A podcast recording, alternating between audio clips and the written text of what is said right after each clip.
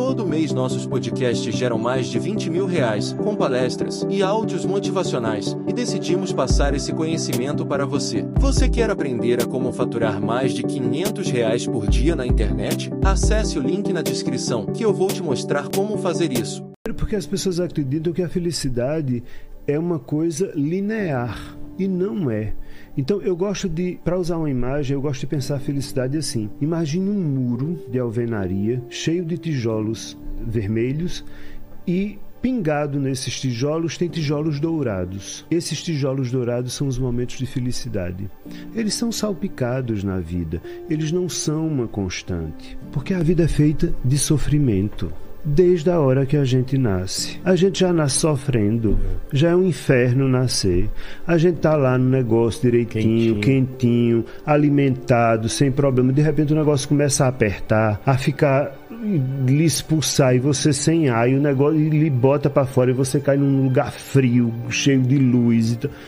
Você imagina, isso deve ser muito próximo de morrer. Né? Morrer é que a gente não tem assim. essa lembrança, mas deve ser uma coisa absurda. Né? Absurdamente né? traumático, né? Por isso que hoje em dia se retoma o parto natural.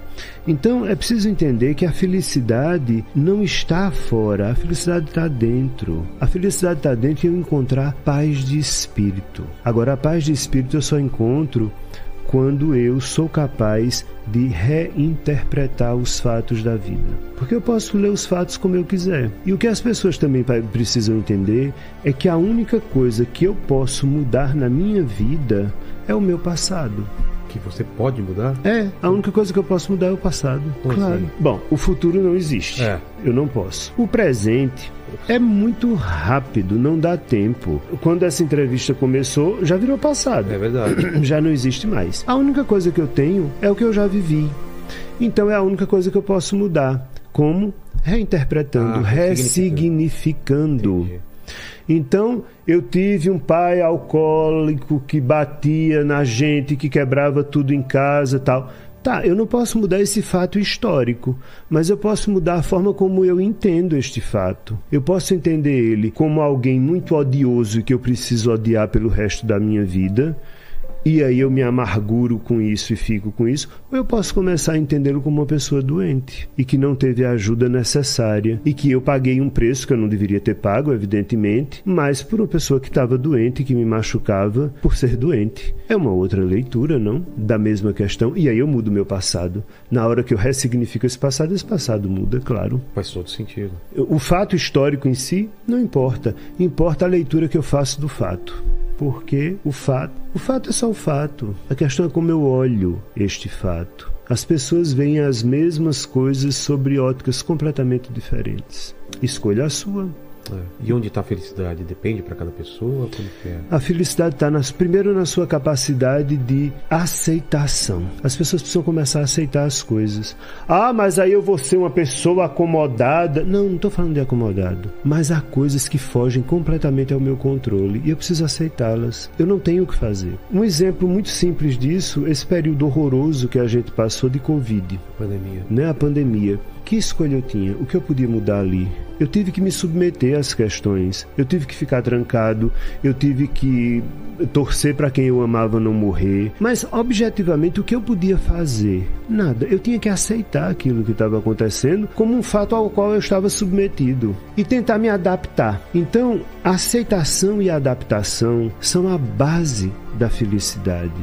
Não adianta você ficar se debatendo contra o que você não pode transformar fora. Aí você transforma dentro. Como tiveram pessoas que quebraram o negócio, faliram durante a pandemia, tiveram pessoas que nunca ganharam tanto dinheiro durante a pandemia. Por quê?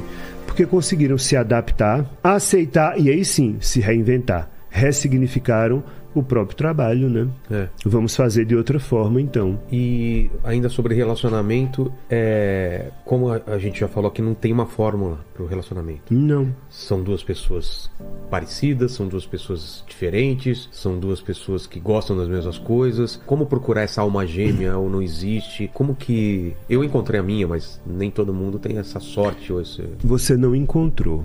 Não? Não. Você está construindo. Relacionamento é construção. E o Mas erro. Você não acredita então em amor à primeira vista?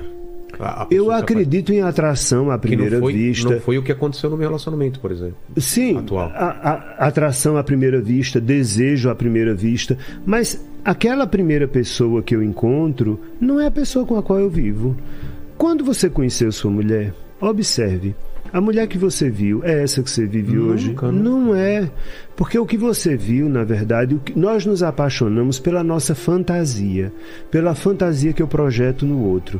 E se o outro atende minimamente o checklist que eu tenho na minha cabeça, mesmo que inconsciente, essa pessoa me atrai. Tá. Mas depois, à medida que eu vou conhecendo, é que eu vou vendo quem é esta pessoa. Então o relacionamento é construção. Quando as pessoas dizem, ah, eu encontrei o amor da minha vida, o amor da minha vida é quando eu olho para trás e vejo que eu vivi a vida com essa pessoa.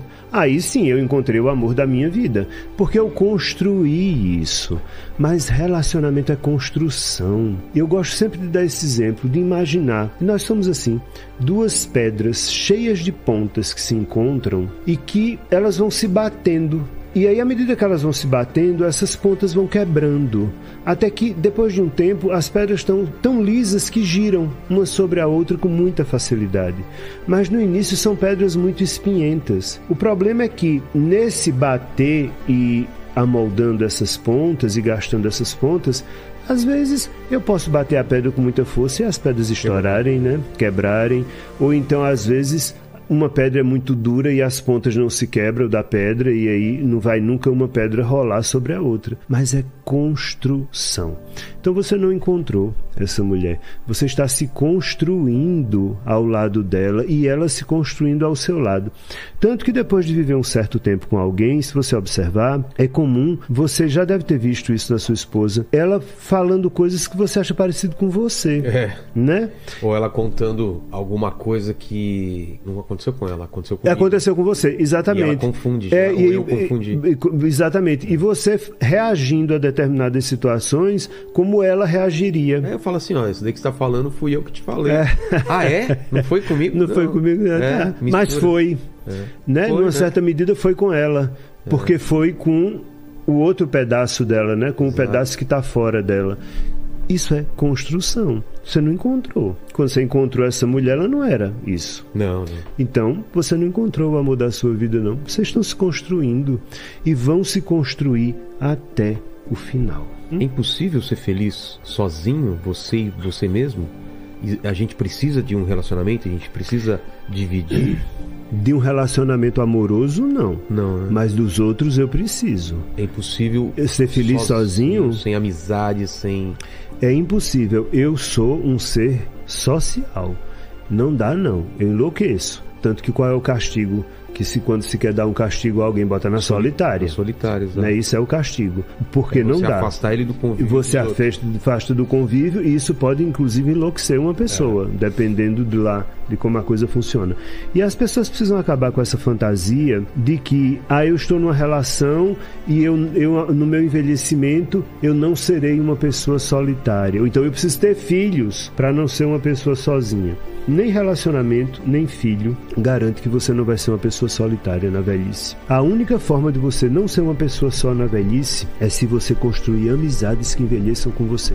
Não quer ser um velho só? Faça amizades, amizades verdadeiras, cultive essas amizades e envelheça com seus amigos. Porque quem você ama ou vai lhe deixar ou vai morrer. É. Os seus filhos, se você os criar bem, vão para a vida, vão para o mundo. Quando você vir um filho seu saindo de casa, fique feliz, diga eu acertei, fiz o negócio certo.